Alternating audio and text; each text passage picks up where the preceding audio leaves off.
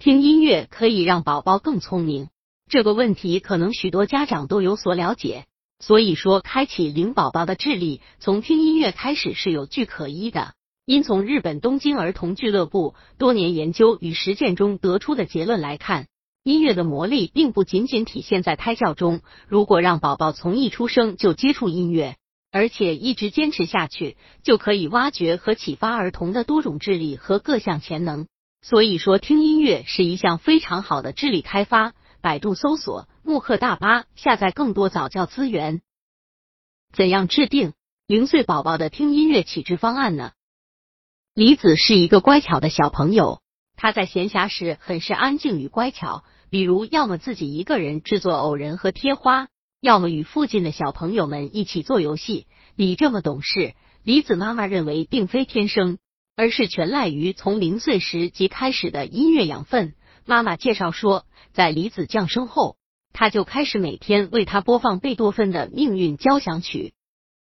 尽管当时他只是一个刚能勉强看清东西的小婴儿，但不可思议的是，他竟也能领会古典音乐的精髓。每当听到命运的旋律，不管之前怎样哭闹，他都会一下子安静下来，并表现出一种欢喜无限的样子。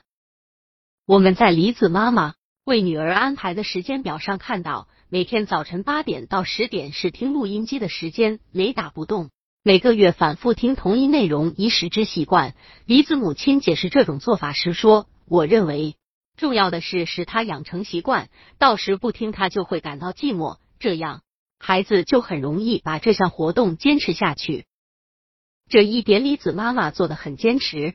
我们中国的父母应该予以借鉴。虽然给孩子听录音本身并不稀奇，不少父母从胎儿期就开始实施了，但孩子出生后却中断了，结果没有让他们养成听音乐的习惯。当然，录音机不仅能播放古典音乐，还能讲故事。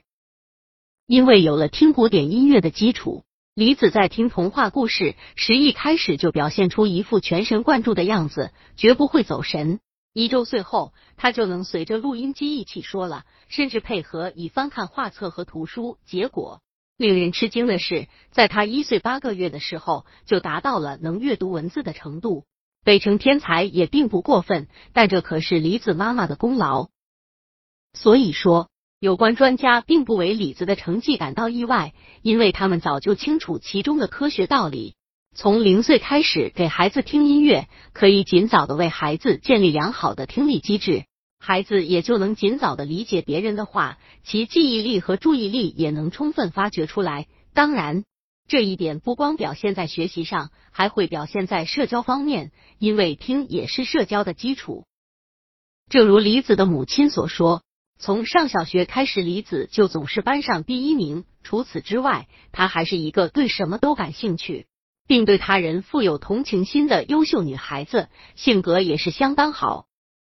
所以说，通过以上李子小朋友的案例说明，开启零岁宝宝的智力从听音乐开始是十分重要的，不但让孩子在以后的学习会很优秀，在培养兴趣与性格方面也是至关重要的。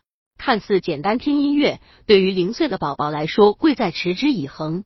当然，也需要像李子妈妈一样的耐心，才能培养出如此优秀的孩子。